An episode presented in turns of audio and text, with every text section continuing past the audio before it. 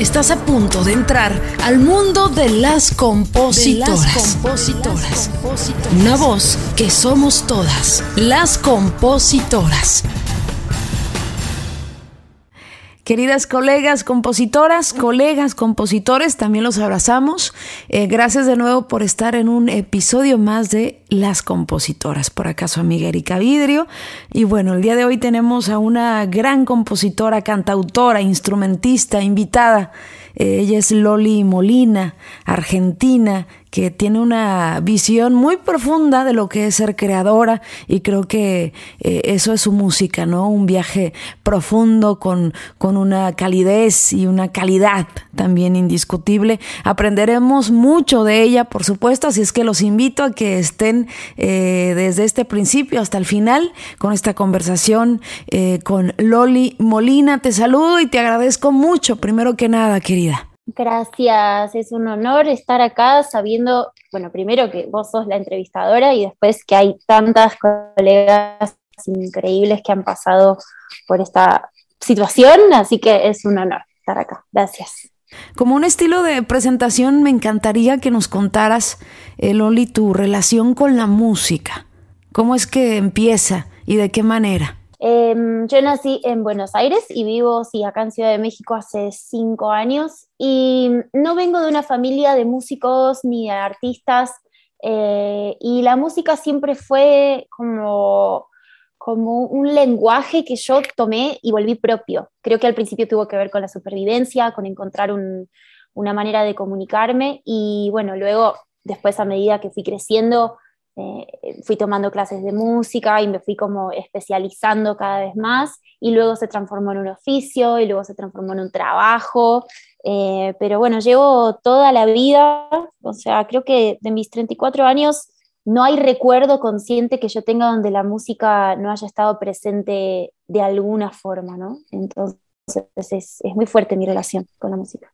Hablando de relaciones, eh, Loli, eh, lo importante que es la, representación, ¿no? En este caso de mujeres referentes dentro de la música, eh, hay géneros que son muy escasas las mujeres y, y, yo lo veo como cuando era niña, ¿no? Por ejemplo, yo que crecí con la música mexicana, yo veía grandes estrellas como Lola Beltrán, como esas mujeres de música ranchera. En tu caso, ¿quién eran tus referentes mujeres dentro de la música? Bueno, es interesante porque a mí siempre me interesó tocar instrumentos y al menos em, cuando yo era chiquita y en Argentina y en general, la imagen de las mujeres tenía más que ver con las cantantes o con las coristas, ¿no?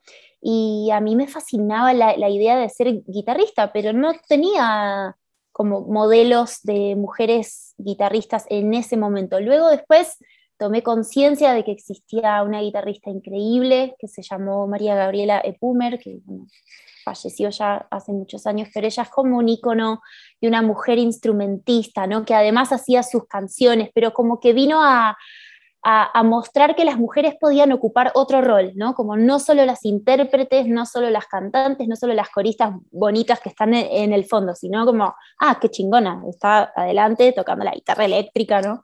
Entonces, obviamente en Argentina tenemos íconos increíbles como Mercedes Sosa, por ejemplo, ¿no? Si tengo que pensar en una representante femenina, pero bueno, Mercedes es intérprete, ¿no? Entonces, en el, en el ámbito de la, de la idea de las compositoras o de las instrumentistas, al menos en ese momento no había tantas referencias visibles. ¿Qué sientes ahora de, eh, de tú ser ya una gran guitarrista y que seas para muchas niñas que a veces tú ni te das cuenta, ¿no? Ya una, una referente como mujer eh, que ha sabido representar, ¿no? No solamente la parte de componer, sino que también eh, esa parte de, de crear música con esos sonidos, con esas cuerdas. Bueno, para mí está buenísimo cada vez que me cruzo con una chica o me cuentan de una chica que fue y se compró su primer guitarra porque me vio tocar o, me encuentro con chicas que se van animando cada vez más a tocar ellas y, creo que hay algo muy importante en la vida de, de alguien que compone y que interpreta sus canciones que es lograr, digamos, cierta autosuficiencia, ¿no? Como que no puede pasar eso de, ay, no, el guitarrista se enfermó, entonces no hay concierto ¿Cómo? No, no, no. O sea, vos tenés que ir a poder tocar tus temas a donde sea y, y, aunque haya dos pesos y aunque tengas que viajar en bus sola y aunque, o sea, tenés que poder llevar tus canciones por el mundo con la mayor calidad y con la mayor solidez posible. Después, si hay todo un entorno y, y todo eso, está buenísimo, pero a mí me gusta mucho transmitir eso, ¿no? Como si vas a querer tocar tus temas, bueno, tenés que saber tocarlos, tenés que poder quizás es un poco exigente, ¿no? Pero, no, de hecho yo, yo, estoy de acuerdo porque te voy a ser muy franca, en muchas de nosotras como compositoras, que vemos que quizás nuestro fuerte es la letra, que quizás eh, nos eh, cobijamos, ¿no? Con un amigo músico que, ¿qué decimos? Oye, conozco un amigo que es buenísimo en la guitarra, hago mancuerna y ya me concentro en, en, en, en hacer, no sé, la lírica, ¿no? Pero es tan importante darle la prioridad también a que tú vuelvas la guitarra o algún instrumento, eh, parte esencial para que ya lo dijiste, o sea, seas una compositora completa que se para y el día de mañana, a ver, tócame el tema, tu amigo guitarrista, eh, no, no, no lo vas a traer todo el tiempo, ¿no? yo estoy de acuerdo, de hecho, y creo que hacemos un poquito de desidia muchas de nosotras porque eh, quizás por el temor o quizás por no aferrarnos tanto a la técnica. A ver, te va una pregunta. Mm. E, esta onda de, la técnica, de un instrumento, ¿no te roba el corazón y la naturalidad de escribir? No, para nada. Técnica, de hecho, en el instrumento es lo que yo más estudié y estoy muy agradecida porque de alguna manera eso me dio un vehículo para poder ser muy expresiva cuando, cuando toco, ¿no? Como esto que, que te decía, la interpretación de la canción también está en cómo está tocada.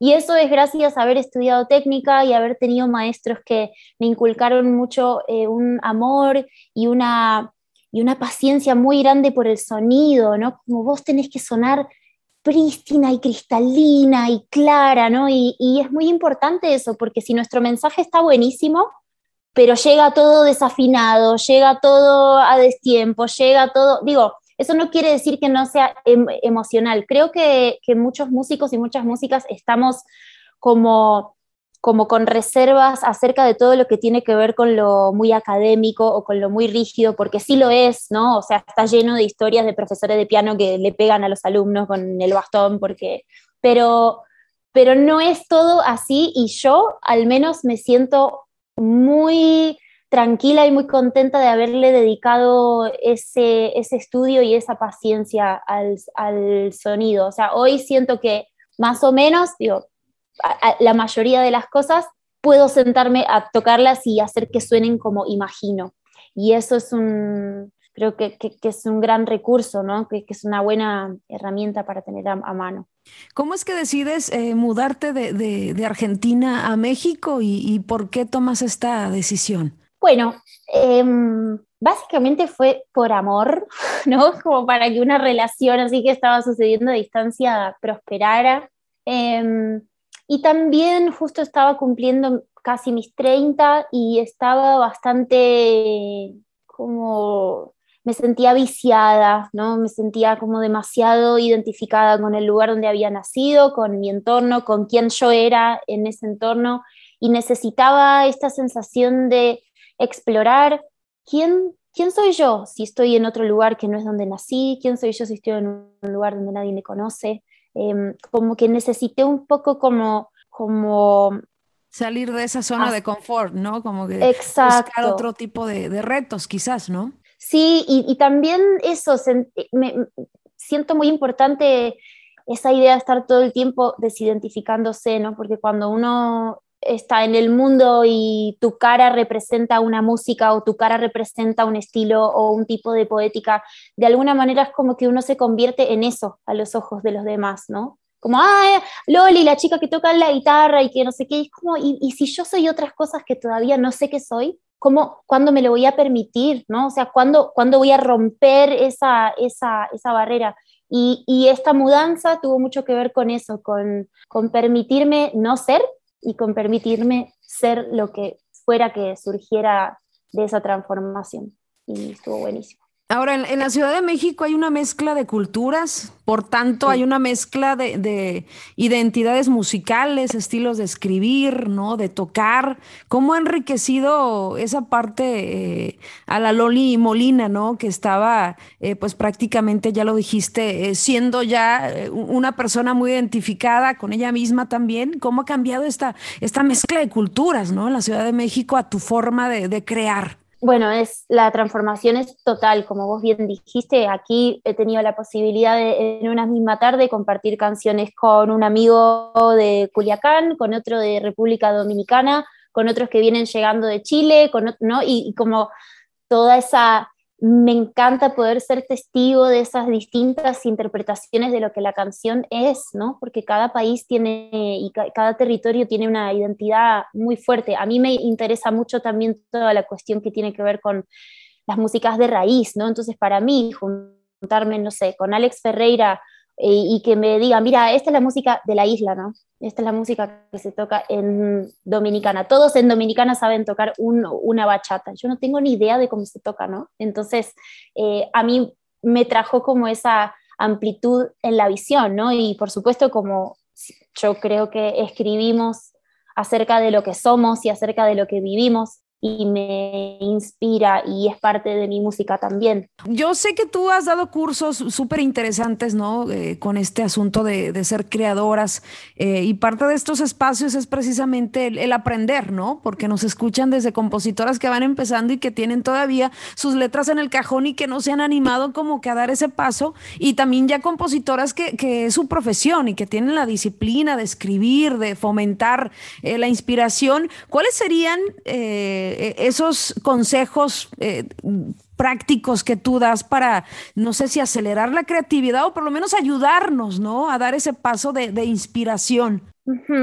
Mira, yo creo que lo primero es reconocer y reconocernos como entes creativos, como seres creativos y entender que la creatividad es un, es que ejercer la creatividad es un derecho que tenemos, ¿no? nuestra autoexpresión, nuestra, nuestra forma de decir quiénes somos a través de, las, de los hechos creativos es algo que todos los seres humanos deberían tener el derecho de ejercer. Y creo que a veces nos confundimos también pensando que de alguna manera somos como fuente ¿no? de eso, en vez de ser un canal creativo. Eh, y entonces ahí empieza la, mente, ¿no? Em, em, empieza la mente con no soy demasiado buena o me falta estudiar o yo no nací para esto o en mi familia van a pensar que no sé qué.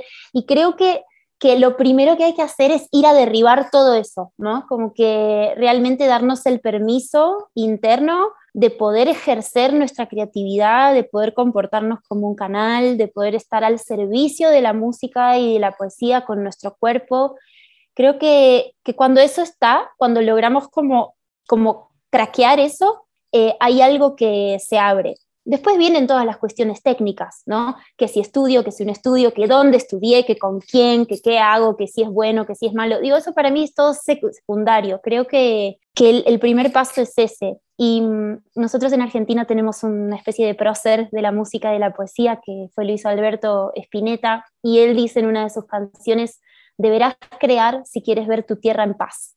Y yo creo que eso es clave, ¿no? Y creo que a lo que Spinetta se refería es que a que cuando cada uno se haga cargo de quién es y del, y del poder que tiene y del potencial que tiene para transformarse y para transformar a, los demás, este mundo va a cambiar. Entonces, mi, mi, rol cuando enseño, cuando comparto, cuando doy una masterclass es ese, es decir, che, tenemos que despertarnos, ¿no? Cada quien tiene que ir y abrazar ese lugar interior y hacerse cargo. Em, así que ese es mi consejo. Y por supuesto que cuesta, ¿no? Porque yo también tengo mis demonios y mis voces que me dicen, no, ahora nunca más vas a componer algo, ya no tenés más idea. Pero, ¿no? Estar ahí, como estar ahí y agarrarse a esa visión y a, esa, y a ese concepto, ¿no? Yo creo que algo, algo que tocaste que es bien complicado, sobre todo cuando al principio, ¿no? Eh, descubres que tienes esa afinidad o ese deseo de expresarte por medio de las palabras, de la poesía, de la música, e, ese miedo a, exponerte, ¿no? Porque uno se vuelve vulnerable y, yo siempre lo he dicho que componer es una forma de confesarte y a veces hay mucha gente que nos ha costado como aceptar, ¿no? Que, que, que, somos eh, autoras, pero que también eh, abrir esos sentimientos eh, es, es un poco ponerte así como que en el, sobre el hilito, ¿no? En, una, en un tipo de vulnerabilidad. Eh, habrá autores que quizás eh, sean un poco más fríos y, me ha tocado, ¿no? Decir, yo escribo, pero a mí no me afecta, o sea, yo soy como una maquinita y un sastre de canciones, ¿no? Si tú me dices, hazme una canción con un oso color blanco, yo te lo hago y no pasa nada, pero hay autoras, eh, somos eh, de repente eh, muchas autoras que sí manejamos mucho la emoción y, el abrirte y el profundizar y el profundizar te trae también el que tú empieces a aceptar o no aceptar a la persona que eres, ¿no? Es un punto bien, bien complicado, Loli. La verdad es complicadísimo. Sí, sí, sí total y, creo que no tiene nada que ver ni con el trabajo, ni con el oficio, ni nada. Es un punto realmente emocional y espiritual, ¿no? Así como de uno a través de la música y de estos y de, las artes en general, creo que tenemos la posibilidad de encontrarnos con nosotras, con nosotras mismas. Y ese es el encuentro más cabrón que puede haber, ¿no? Como, como mirarse al espejo y verte a tus propios ojos en el espejo y ¿y tú qué? ¿No? O sea, entonces... Sí, es complicado, es un ejercicio súper complicado, pero gracias a, bueno, en mi caso y en tu caso, ¿no? La música nos ha eh, dado esa paz, nos ha dado esa libertad, que es lo más bonito, y, bueno, deseamos que todos encuentren a ese yo y lo abracen. Loli, eh, hablando ya de tu carrera, porque tienes una carrera bastante bonita, eh, has estado en escenarios súper importantes en toda Latinoamérica, has compartido con personajes como Fito Páez, es decir, ya tu, tu, eh, tu carrera, ¿no? Ya trae esa inspiración de, carga. Cuéntame cuál ha sido esa experiencia, ¿no? De estar en esos escenarios y, qué te ha dejado. Em, bueno, me siento totalmente agradecida de haber tenido tantas oportunidades lindas de tocar en escenarios grandes, con orquestas sinfónicas, en homenajes a Violeta Parra y a Gustavo Cerati, tocar con músicos increíbles. Em, cuando yo estoy en esas situaciones, en general, a lo que más le estoy prestando atenciones a la cuestión humana, ¿no? Como que digo, wow, no, tengo atrás mío 80 músicos en esta orquesta, en este teatro legendario y estamos todos acá porque hubo una persona que un día escribió estas canciones que cambiaron el mundo. Es como que trato de vivir estas experiencias eh, como sin ponerme en el medio, ¿no? Como que no, no es acerca de mí, o sea, es, es acerca de la música y estamos ahí todos al servicio de, de eso. Y mm, para mí esos son momentos de profunda em, emoción, ¿no? Porque es como, ah, es evidente que hay algo mucho más grande que todos nosotros, ¿no? Como, como que son momentos así de, de mucha, sí, como, como de una emoción y, y, sensación de, de, que mi espíritu está, se está conectando con algo fuerte, ¿no? Oye, ya para casi cerrar, ¿no? Me, me interesa mucho ver y escuchar, mejor dicho, tu visión de las mujeres en la actualidad en la industria de la música. ¿Qué es lo que ves? ¿Qué es lo que percibes? Y también, eh, ¿cuál sería tu propuesta para, yo siento que mejorar el panorama, ¿no? Porque hay géneros eh, donde tú incluso has eh, interactuado con compositores del regional mexicano y pues ya te has de haber enterado, ¿no? Todo el tipo de, mentes cuadradas y la poca evolución que hay a veces en ciertos géneros para eh, crear oportunidades y representar sobre todo, ¿no? la representación de las mujeres. Platícame de eso. Em, bueno, yo viniendo de Argentina, por supuesto, estoy súper cerca de, todos los movimientos de mujeres fuertísimos que surgieron allá en, los últimos años. En Argentina, por ejemplo, después de mucha lucha, se, implementó una ley de cupo femenino en todas las actividades culturales, que ojalá que no, no necesitáramos una ley, ¿no? Que, diga que mínimo el 30% de los involucrados tienen que ser mujeres, pero hace falta porque luego ves el line-up de, de, un festival y bueno, son todos señores, ¿no? Entonces eso en Argentina está bastante ya implementado, bueno, hay una ley, digo, si, si no se cumple hay una multa. Entonces, eh, Y eso creo que es un paso adelante increíble porque eso hace justamente que haya más referentes, ¿no? Si una niña está en su casa y ve que hay un festival donde tocan mujeres, dice un día yo quiero estar ahí, ¿no? Como que es algo que sabemos a lo que, es algo a lo que podemos aspirar. Y por otro lado, eh, estando aquí, viendo lo que pasa con las mujeres en el regional, bueno, vos sabés que yo escribo mucho con Amanda Coronel, que es una hermosa, una genia, y coincido mucho con Amanda en que, bueno, a ella cuando le preguntan, bueno, ¿y tú cómo haces siendo, mujer? ¿no? Y ella dice, yo trabajo, yo hago mi trabajo y soy buena haciendo mi trabajo y soy responsable haciendo mi trabajo y creo que eso es algo también que, que tenemos que mm, abrazar también como la seguridad y la confianza de que si hacemos las cosas bien y estamos donde sentimos que tenemos que estar, las puertas se abren, o porque se abren o porque las pateamos abajo con el trabajo. Entonces, esa es un poco mi filosofía también. No, no me he sentido realmente discriminada por ser mujer en la industria. Em, obviamente sí me doy cuenta que hay menos oportunidades, pero no lo he sentido directamente, pero creo que porque siempre he llegado a mis trabajos y a los lugares donde tenía que estar con esa actitud, como, hola, yo soy la que va a tocar hoy, me llamo tal, vos quién sos, vos quién sos, o sea, sin pedir permiso, sin, no, porque yo, ¿no? creo que también es algo que nosotras tenemos que, mm, eso, como pararnos en ese lugar y que nuestro trabajo hable por nosotras. Definitivamente, el trabajo es indispensable para llegar a esos lugares que siempre has querido, ¿no? Eh, por ejemplo, vivir de la música me parece un gran privilegio y eso lo da el trabajo. O sea, eh, no hay, no hay otra fórmula, pero hay que tener los ojos abiertos y ver, ¿no? Que no es lo mismo mi experiencia, tu experiencia, la experiencia de otra autora eh, que está en lugares y situaciones tan distintas, ¿no? Y, y que si bien hemos trabajado todavía hay en la balanza eh, un desequilibrio, ¿no? De oportunidades hacia, hacia las mujeres. Es, es evidente y en la representación está la muestra. No, no hay más, ¿no? Totalmente, ¿no? Y esto que estás haciendo vos está increíble y también me dio mucho gusto ver que había algunos hombres, porque, ¿no? Como que siento que también, como que no tenemos que olvidarnos de eso, que, que esta es una sociedad que contiene a todos, ¿no? Y estoy muy de acuerdo con los movimientos de mujeres y con estas iniciativas, pero yo lo que quisiera es hagámoslo entre todos, ¿no? Que existan estos equipos mixtos, que existan las oportunidades por igual, ¿no? Como no contrapesar algo que está mal con algo que está totalmente polarizado, porque nunca vamos a llegar al equilibrio, ¿no? Entonces, celebro mucho eso, como que podamos ir integrando esto. Y mm, a mí me toca mucho trabajar con, con hombres, me encanta trabajar con hombres, me encanta trabajar con mujeres, me encanta trabajar con personas, ¿no? Me encanta trabajar con gente que ama lo que hace y, y bueno, ojalá en todos los géneros y en todos los ámbitos exista esta apertura, ¿no? Y, que, y esta equidad de posibilidades. Cuéntanos de tu disco, Loli, tu disco Lo Azul sobre mí.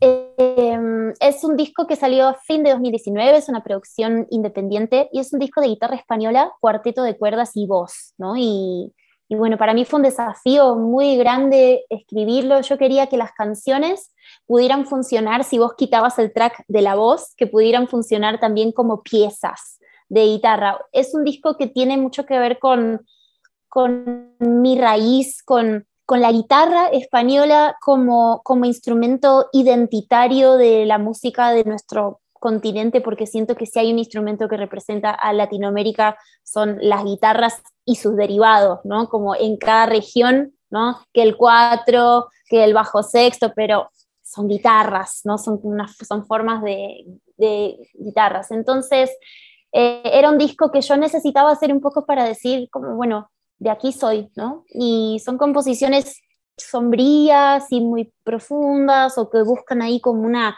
inmersión en ciertos munditos y, y, estoy muy contenta de que la gente lo haya recibido tan bien, de que en esta época donde todo es tan rápido y tan furioso así, un disco que te obliga a quedarte quieto con auriculares, voy a seguir ahí por, por mis rarezas y por, por lo que me diga el corazón.